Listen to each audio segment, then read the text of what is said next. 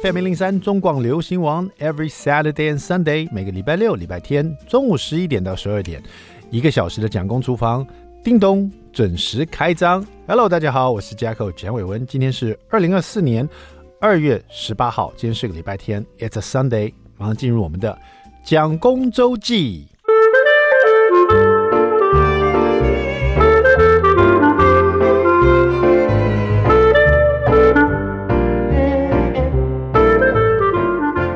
好的，说到这个传统市场，我常常跟大家分享，我自己也是这样子，就是已经变成一种习惯了。有时候不管是下雨还是晴天，天气冷还是非常的炎热哈，早上起来送完小朋友，就算我没有什么需要买什么食材，我还是习惯到传统市场去走一走。就算这个传统市场我已经日复一日，每天都去，月一每个月都去啊，一年。到头都有去逛这个传统市场，就是我们家南坎那边的哈，而且那每个转角啊，什么样的店啊，什么样的商家卖猪肉、牛肉，卖鸡肉、卖鸭肉、卖鸭血、卖这个鸭血糕，卖什么呃这个素的哈，卖雪菜的，卖蔬菜的，卖水果的，卖玩具的，卖五金的，我通通都知道了哈，这个滚瓜烂熟了哈，闭着眼睛我都知道从哪个入口进去，哪边有小路，我还知道哪边有秘密。就有时候传统市场很多人很挤的时候，我还知道这种。它里面旁边有那个小小的道路哈，就只有一个人可以过去，类似像那种摸乳巷那种的，就是太窄了，我一个人也勉强得过。那只有当地人才知道，我连我那种路我都知道，就是你要怎么避开人潮，然后走这种很窄小的小巷子，可以直接穿越哪里去哪个地方这样子，就像忍者一样出没这样子哈。那我想讲的是，就算是这样子，我真的是像我那天呢、早上没事。呃，没不需要买什么东西，我想还是去逛逛好。虽然说，我觉得好像也不会逛到什么新鲜的，还是走一走，就是这习惯就这样。因为那天我不打算买东西，所以我还拿了一杯咖啡，就这样闲逛。七点五十几分就走进传统市场，大家有的还在开始在摆摊啊，有人已经开始卖了。七点五十八分算是比较早一点点。然后我就拿了咖啡东逛西逛的，然后逛到那个卖小黄瓜的、卖菜的菜菜摊，他就说：“哎，蒋先生你又来了。”我我因为他从来没跟。跟我打过招呼，我说：“这你好，你好。”我一开始还不知道他什么意思，他就说：“哦，我看你每天都来哈。”我以为他是讲这一摊，我就说：“啊，对，我每天都有来逛逛。”他说：“对啊，我看你每天都来逛，哎，有时候也也没有要买什么，就是来逛一逛。”我说：“哎，我今天就是这样，拿一杯咖咖啡来逛一逛哈。”那这个逛传统市场真的蛮有趣的，因为我是一个喜欢观察这个大家的，就是生活的摆向啊，就是每个人，因为你在传统市场可以看，真的看到各式各样的人。各式各样的摊商，他们做生意的方法都不一样。有的就是摆个脸孔，有的呢一开始就嘻嘻哈哈的啊，就是要送你葱啊，送你姜啊。有的就是呃在那边呃守株待兔啊，都不讲话啊。有的有的呢呃是立刻就你知道那个嗓子都叫卖到都哑了啊，好像跟人家吵架这种的也特别有趣哈。那我我有时候也很喜欢礼拜一去逛传统市场，因为礼拜一呢大家都知道。只要有逛传统市场，你知道那是休市日，哈，就是说，呃，固定的一些，呃，鱼肉，呃，蔬菜摊贩可能会休息那一天，哈，因为鱼是不可能的，那天不卖鱼啊，肉呢也没有新鲜的肉品，当天礼拜一休休日，哈，那蔬菜水果摊有些固定，他就那天休假这样子。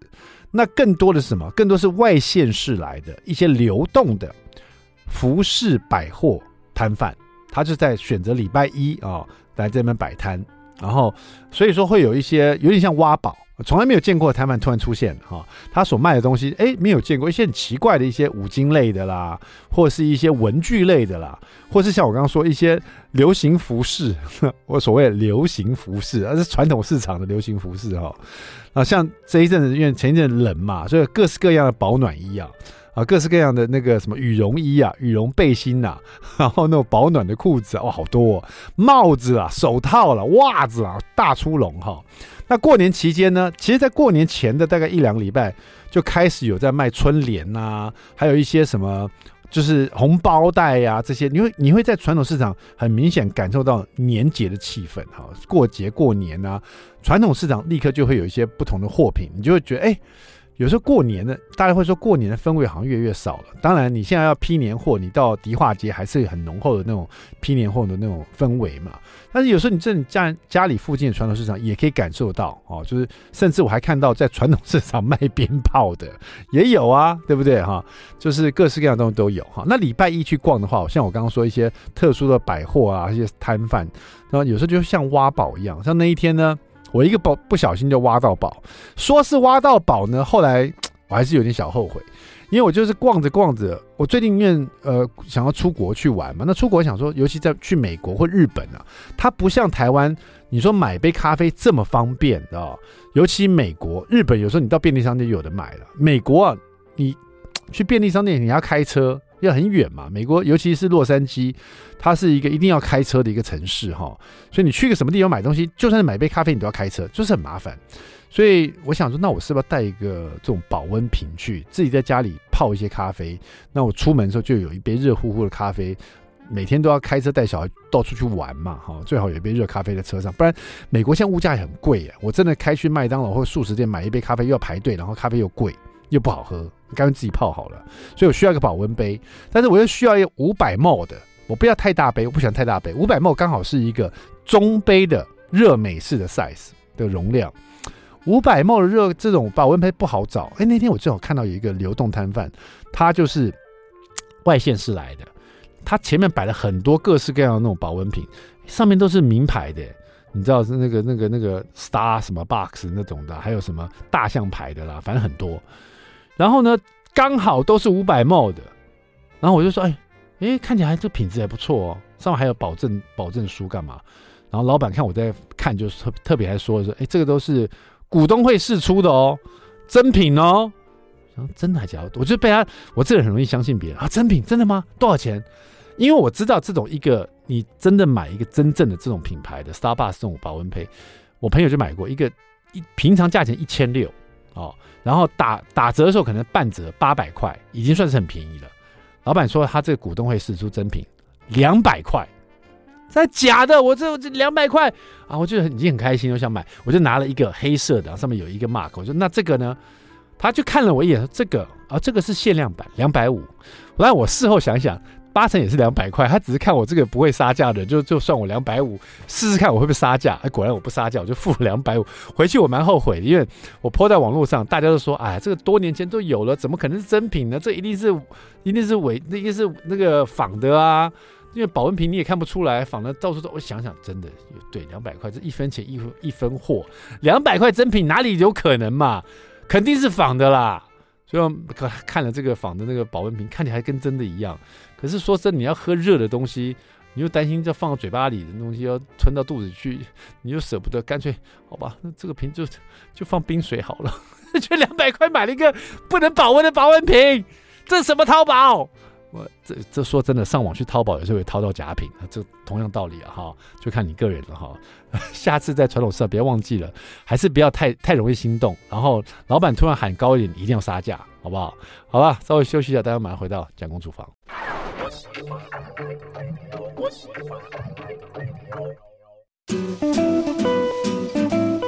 FM 零零三中广流行王蒋公厨房，We back，我们回来了，我是 jack 蒋伟文。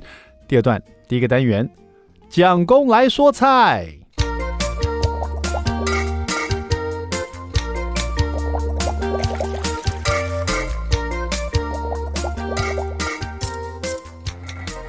好的，今天来说一道这个春暖花开，这个时候呢，如果是比较有暖意的话，我们来吃一道比较凉的啊，比较凉一点的面条，好不好？来吃一个这个凉拌的意式卷卷面啊，这个也是因为这个我们家有那个小朋友他是不能吃意大利面嘛，因为他肤质过敏，那我就有买那个无麸质的意大利面，它正好就有两种，一种就是那种直条的，另外一种就是卷卷面。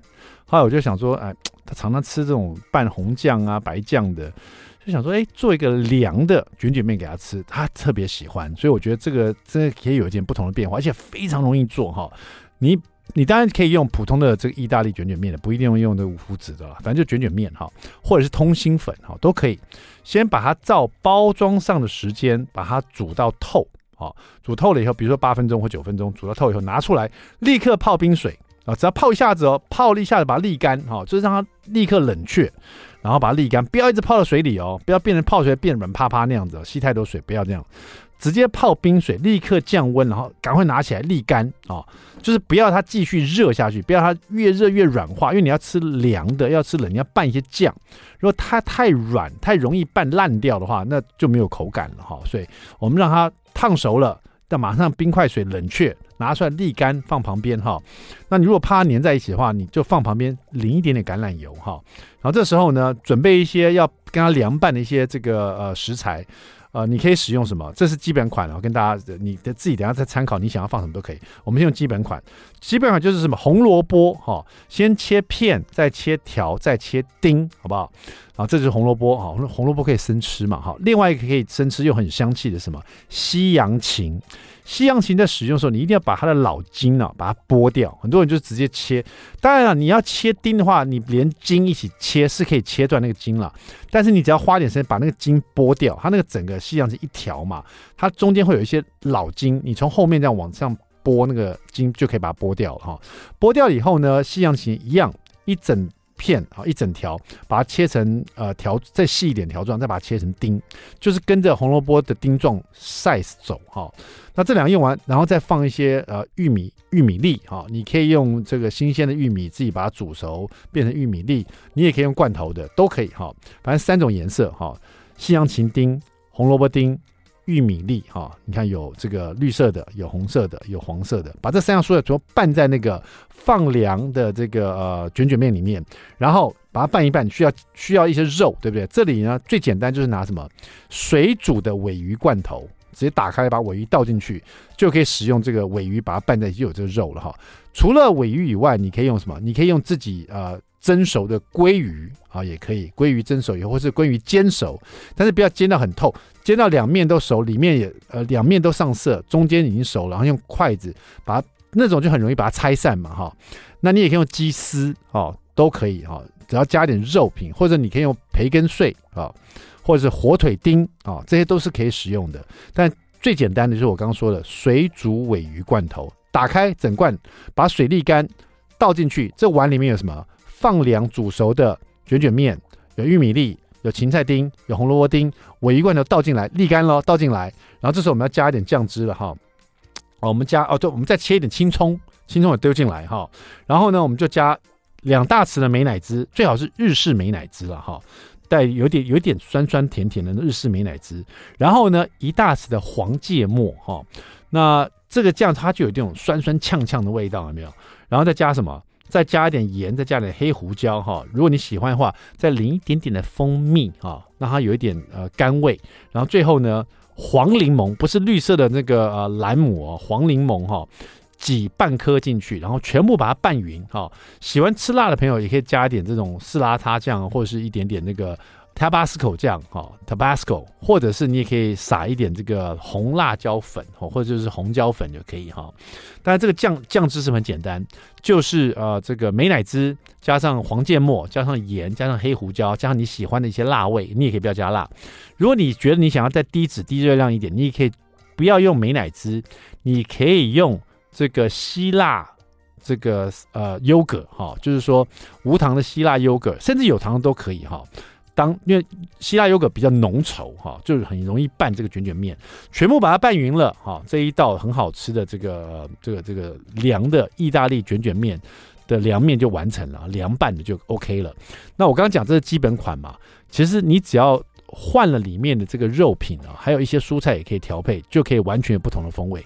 像玉米笋如果不不换的话，你这个呃。里面可以拌什么？也可以拌一些番茄丁呢、对不对？或者你这个绿色的，如果你不没有，因为有的人不喜欢去买西洋芹，它一袋有好几根，你用不完，你觉得用了一两根，其他的怎么办呢？而且一袋西洋芹也要一百块，通常八十到一百，也不是最便宜，也不是一个很便宜的蔬菜了哈。如果你用不完的话，你就觉得有点可惜。那如果不用西洋芹，你可以用小黄瓜或节瓜代替，只要是水分啊，就是有一点水分。咬下去有口感，有带一点水分的，像小黄瓜或者是这个节瓜都是很适合的哈。啊、那其他的你也可以用烫熟的，比如说烫熟的呃，这个叫荷兰豆或者烫熟的甜豆荚哈，然后把它泡冷水，然后把它切成小丁，也是可以的。反正这些都可以自己取代，甚至你可以敢吃香菜的人可以丢点香菜，想要味道更强烈一点的人可以用这个九层塔切碎。跟它拌在一起也是一种味道，对不对？那这里面酱汁我刚刚讲了，也是可以调配的。所以学会了它的基本款以后，你就可以各式各样的做做法哈。不同的肉品、不同的蔬菜、不同的酱汁，那这个凉拌卷卷面就吃起来变化就很多，而且会让你在比较呃温暖的这个季节里面会觉得哎吃的觉得很爽快，好不好？好了，稍微休息一下，大家马上回到蒋公厨房。I like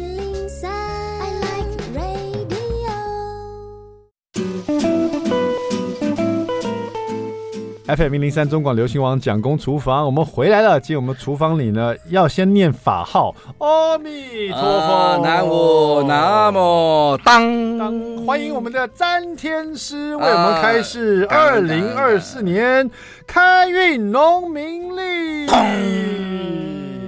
詹天师，哎，您这本《开命农民农民历》哈，据说呢，一开张啊，这个开年就已经发现里面所写的是印证了，而且你提到的一件事，已经有一些这个我们看到的蛛丝马迹。我们先先不讲这个农民历好了哈，我们先讲这个之，我们才经过总统大选嘛。对，听说你在呃他们还没有投票之前，对，看到了三组人马在这个报纸上的一些呃照片的的的姿势，对，你就已经笃定说。二号赖清德那一组会中，避免人家说我马后炮。那天早上我就录影为凭，很多朋友看到录影之后再证实。当然，我们都相信他胜算的几率是比较高。嗯，但是我们也不要做马后炮。那我自从有一次预言失败之后，就少多做善事，少谈政治。嗯，那预言跟我的属政治属相是不一不一定的。是是是，因为之前五都大选照片，那天选举那天的照片，嗯。每个县市长的比的手势跟他抽的号码不一样，嗯，既然完全印证手势的剪刀石头布决定了胜负，于是我就传承之前的一个图腾学跟手印学的概念，嗯，就在投票的一零一一三的早上看了《中国时报》那个版面的三张照片，意外的发现赖清德张开他的手跟大家挥手的照片，萧萧美琴也是啊，挥手啊，另外两位选举。侯侯友谊跟那个柯 P，对，都是握着拳头被啪被啪被啪，是，但他们的号码跟这个手势完全不一样。嗯，早上我就说剪刀石头布，一个布包两个石头，跟我们所想象的结果应该是接近的。因为我们刚刚你有看，让我让我看到呢，你当时拍照为证的，我还有录影哦，在那个投票之前看到这个照片呢，你圈起来了，嗯，你说三组候选人，哎，怎么那么巧？二号的赖清德就是现在我们这个总统哈，对，他他是二号嘛，对他干嘛？说实在，他应该举 V 嘛，对，V 就是二嘛，对不对？他不是举 V，他是伸开了他的掌掌心啊，变成像五一样在挥手这样子，对，就像剪刀石头布的布，对。然后另外两组人马就不约而同都是握着拳头，就像剪刀石头布的石头。对，那当然布就会赢石头嘛。当时你的你看了以后，你说这叫做一种叫图腾学卦象，图腾学卦象，一个就是手印，手印。那今天编辑部可以选别的照片，为什么选这三张照片？嗯，冥冥中都带有一个卦象。会不会编辑部他也会看卦象？不会，他也是图腾学大师。没有。完全不对哦，不是这样的。但是，但你讲有道理哦。他他这么多照片可以选，对，他为什么选这一张？对对对，应该也会有呃赖清德跟萧美是举 V 的二号。当然，他选了这个剪刀石头布的布，对不对？这是因为之前的经验传承。嗯，其实命理风水都是统计的结果。嗯，那就是卦象，就像你说的塔罗一样。是塔罗的途中。暗藏很多的危机跟契机，是照片也是一样。听到这边，很多听众可能就准备要转台了。啊，不要这样，拜托一下，不要。我其实我一开始是觉得啊，怎么会从剪刀石头布去看出一个这真理？可是当詹维忠老师詹天师说到这是图腾学的时候，哎，我觉得哎。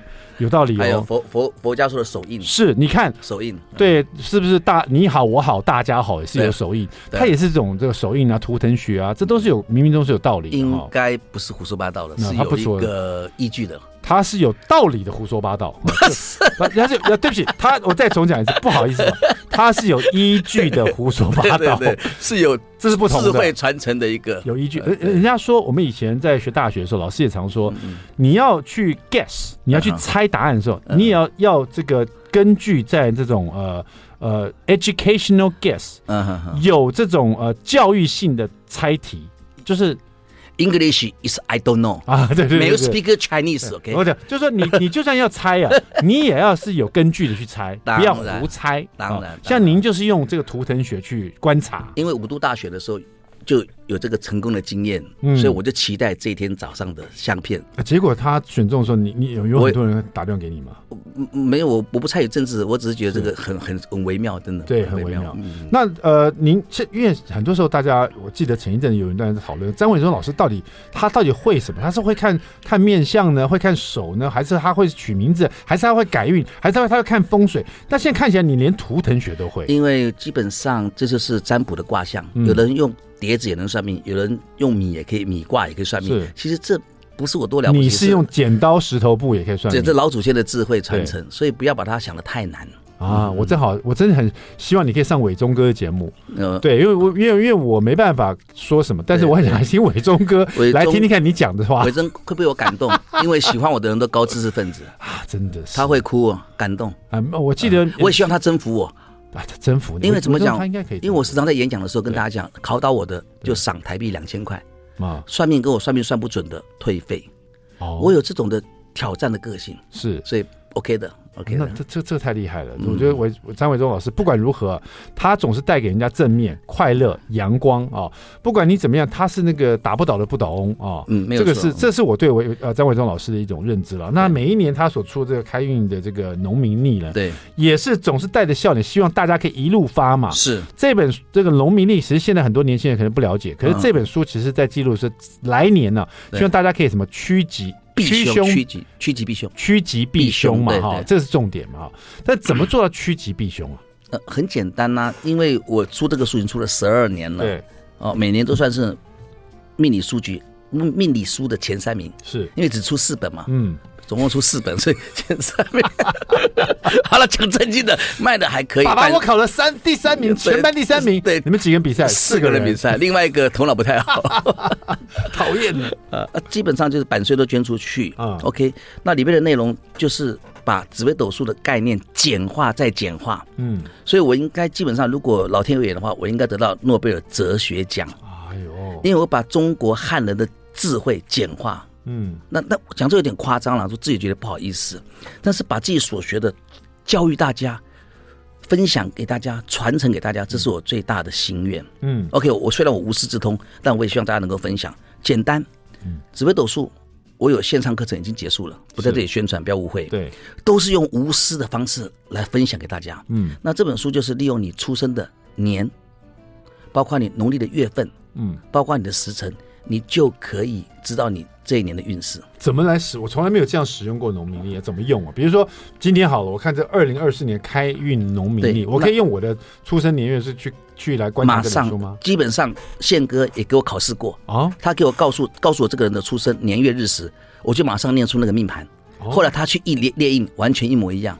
在我来说，已经可以出神入化、进出自如了。好，那简单来跟大家讲，讲到桃花是，那你不用桃花，因为你很爱老婆、爱家好男人是。但桃花代表从农历生的月份就知道它坐落在什么宫位，嗯，而这个宫位正好就是每一年。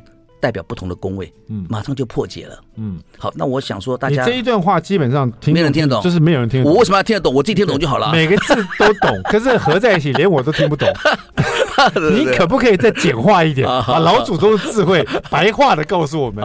但是这一句话什么？这一段话到底什么意思？那我简简单来说好了哈，言简意赅好不好？是，明年最有最具有桃花的有三个三个人，有三个人，三三组啊，三组人，三组人。第一组就是农历。农历嗯。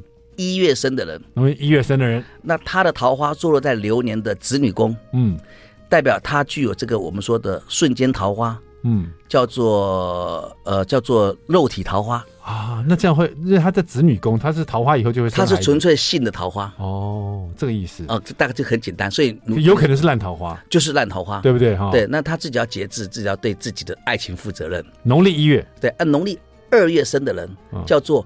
被动桃花，被动桃花。就是很多人追求他，对，投怀送抱的人很多，因为天姚在古书上叫招手成亲，嗯，正好坐落在二零二四的夫妻宫，哦，代表很多人都希望成为他的配偶，叫做被动桃花。二月的农历二月，农历四月的农历四月叫做主动桃花。啊，主动，因为他二零二四，他整个年度就被那个桃花，他就是在追二月的那些人，差不多，大概有可能。四月生的，他在追农历二月，他每个都追，他自己每天都穿的暴露一点啦，对，或主动会投怀送抱啦，到处联络啦，化妆啦，穿漂亮的衣服啦，讲难听点是招蜂引蝶，讲好听点就是花枝招展，或是主动去追求爱情，这个都没有错。啊。本来很素雅的他。很本都很难很内向的他，只要他是农历四月生的，突然之间在二零二四就整个变给人被点醒了。那那有水可载舟，亦可覆舟。嗯，当你知道这个男生或女生你很喜欢他，追求不到的时候，你突然发现他农历四月生的。机会来了，机会来了哈！大概好，大家在这个桃花先讲一下，但是呢，待会广告回来呢，我请那个张文松老师，因为他已经翻开他这一本开运农农民历了，他翻开其中一页，吓到了，他念给我们听这一页所印证的一些事情，让你吓到。待会马上回来，别走开。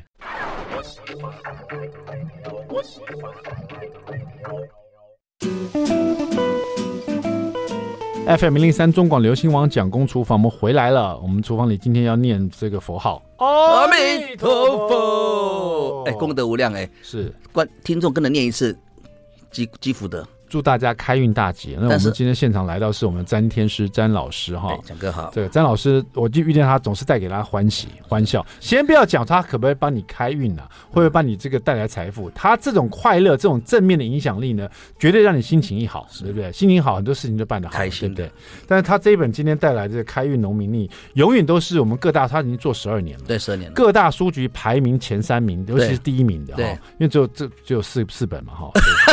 好，这二零二四年我。翻开老师要我读的这一篇，我真的吓到了。大家听一下这个农民历前面书中内容，对书中内容，九月份出的，九月份出的哦。对，然后提到了最近发生的一件事情了。在九月份，老师就他是出版，对，更早就写了，对对对。更早写二零二四年用紫微斗数去看这个运势。老师说哦，这个二零二四年的空中交通啊，就是飞机啊，飞航的安全上可能会面临莫名的空难。莫名的哦哈，除了单纯的飞机事故，也可能会因为战争带来更多的飞安安全的隐忧啊。今年重大的交通事故呢，是全球都可能发生的，影响力不容小觑哈。大家记不记得前一阵子，对，很莫名的两台飞机撞在一起，对，擦撞然后失火，对，从来没看过这奇怪奇怪的。一开始我看那个呃新闻在播，我以为是什么。什么电影情节怎么回事？吓一跳，还是跟战争有关的事情。后后我那我来可以我可以帮大家做分享吗？哈，可以。而且你讲你讲莫名的，非常这个很特别。对，太阳代表高高在上。对，太阳对。太阳代表异动。嗯，所以古人就代表太阳代表旅游。嗯，代表爸爸。嗯，代表男生。代表眼睛，也代表政治的变动。以上的事情都会在新的一年产生微妙的巨大的变化。因为太阳，太阳。啊，那廉贞代表车子，嗯，所以之前讲太多了。之前有一年是廉贞化忌，全球的火车脱节、嗯、冲撞、大车祸，我也、嗯、我也在书上写过。嗯，太阴代表水，嗯，有一年我就忘记哪一年，我就啊倒过来想，对，太阴代表水，那个时候全球水难、船难、船翻覆，有有有都有，我都有统计。嗯，但不好意思讲那么激动，不是我聪明，是我们的老祖先留下来的智慧，是托我来。转述一下，希望大家能够小心。嗯、是，那今年的太阳正好就是飞机场、机场很多机场都碰撞、碰撞、碰撞再碰撞。是，这是不幸中的大幸，没有造成大的危机。嗯，那讲这么多，不是在恐吓大家，嗯、是大家注意到选择班机出国旅游、西办次数的增加或减少，都要战战兢兢、小心翼翼。嗯，这是这这是最终的一个目的。是，其次重点来了，不要吓到我。嗯、太阳代表政治。是，今年全球大概有八个地方要选举，所所产生的战争的事情会更多，包括倒戈、翻盘、政变，一定是此起彼落的。嗯，包括政治人物的遇害，都可以预先做一个预言。嗯，那讲这什么意思呢？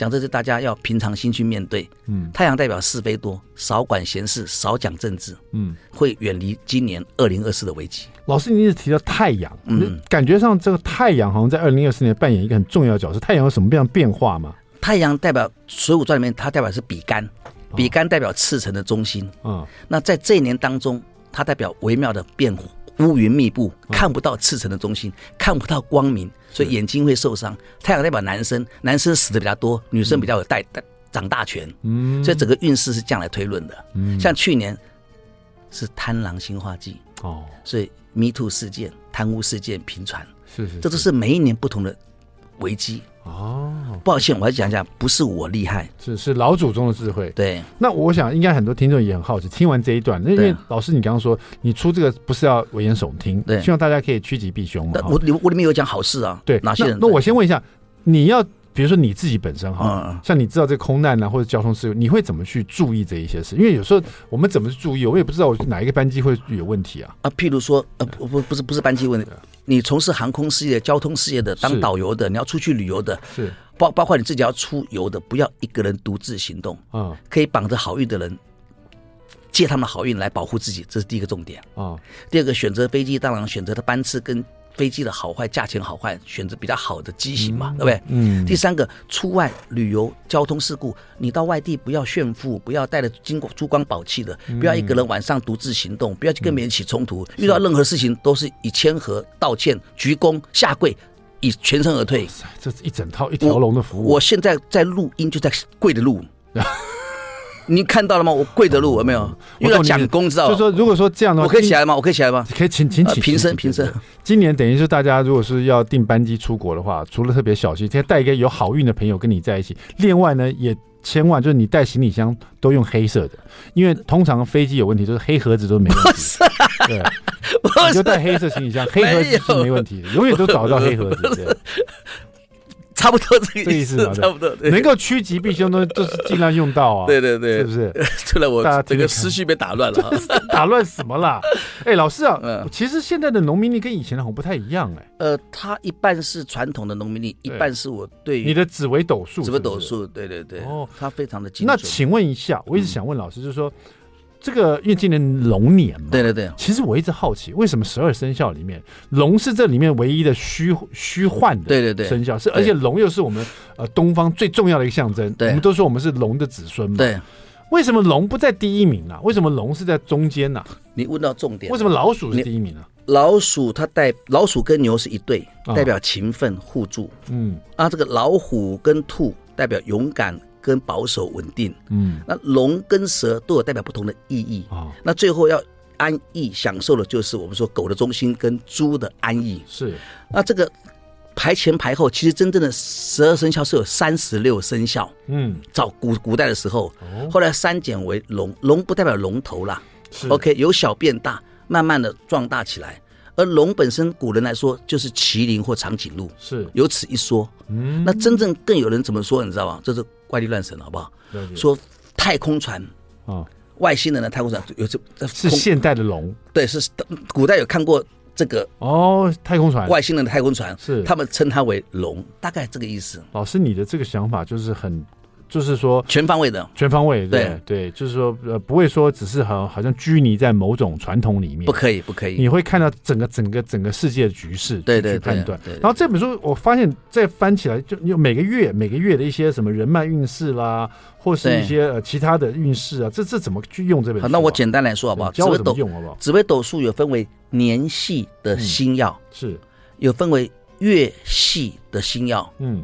有分为十系的星耀，是，你只要知道你几年生的，西元几年生的，从这些星耀的固定位置，帮你破解二零二四。它所带来的祸福吉凶，所以前面是有关个人的，你用你自己农农民的生日去看，然后后面就是比较传统的农民历，比如说它也分日期嘛，比如说我们今天播出是二月十八号国历，后面这个对后面的，我们看到这二月十八号，这是买版，这是买版权跟他买的，参考就好了，这这参考就这不一定会有是。不一定有，二月十八号礼拜天，对，那个是传统的。初九嘛哈，嗯嗯，这边上面写，先看乙什么东西好不好？宜，这祈福嘛，对对对对，祈福酬神这个什么？呃，这个这个代表什么什么？那个那个不是重点，那不是我我写的。OK，财衣啊，订婚，我我要问老师嘛哈。对，动土除灵，破土求医，治病啊，这所以今天都很容易，就看医生都 OK 的。那个是传统的，比较没有为你个人量身打造运势的。普遍来说都是这样的。对，大家想看的还是比较前面这个东西，老师写的。对对对，你前面那那你举一个，比如说我我看我可以看我自己的吗？可以，你来，我是我是国历三月十四号嘛。几几年生的？呃。农历吗？嗯，哦，一九一九七二年，一九七民国六十一年，对不对？哈，注意听哦，民国六十一，一九七二。好，抱歉，我们现在进一下广告，待会回来来 两分钟时间，请老师帮我看一下这个我的运势如何。别走开，待会马上回到讲公厨房。I like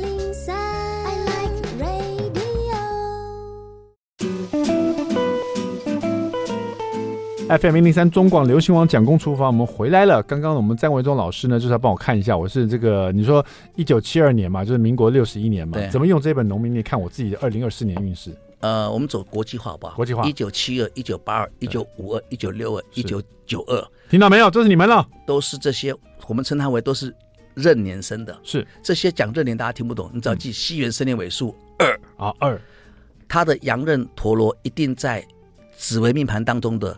子的宫位跟戌的宫位，嗯，这两个宫位正好是二零二四的迁移宫跟财帛宫，嗯，用白话来讲，你也知道我是命理界胡适嘛，白话文嘛，啊啊，简化，OK 哈，所以它代表二零二四出外运动、登山、开车、罚单要小心谨慎，我特别注意。第二个赚钱赚很多，但是不要上脾气，不要为了赚钱哈，压力大，不要有职业病，不要有压力，不要因为这个工作而睡不好。这一年当中会身兼多职，接或不接会比较犹豫一点。了解。那相对的，有吉就有凶，是。有凶就有吉，是。所以你本身的贵人是在壬癸兔蛇长。啊，兔的宫位跟蛇的宫位是你的贵人宫位，是。你一辈子的贵人一定是属兔跟属蛇，长辈贵人这书面傻币是送你的，是。那这个这两个宫位正好是在二零二四的父母宫跟兄弟姐妹宫，嗯，所以你要多听长辈的话。好。伟忠哥跟赵赵少康董事长讲的话，你要听，是是是，抱他们大腿不能松，抱更紧，抱紧一点啊！那兄弟姐妹就是靠员工他们、同事他们、助理他们打天下，是有功你来成，有过他们担。了解，哎哎，怎么讲话太直了？哎，在空中怎么讲这种话？这这这一听就是，就整个是茅塞出就初开，整个对对醍醐灌顶的感觉，对对对对，就把一个人就是很简单的，请请张老师分析一下，你对今年就更有自信心了嘛？对对，知道自己该怎么样趋吉避凶。当然，这样我一听我知道，我在今年会其实工作会特别多，对，但是也要好好照顾我的伙伴们，对，听听父母的长辈的话。哎，你这个你这个是优化的啊，我刚才讲的是比较现实面的，现实面就是。他们去冲，对。他们去冲，是。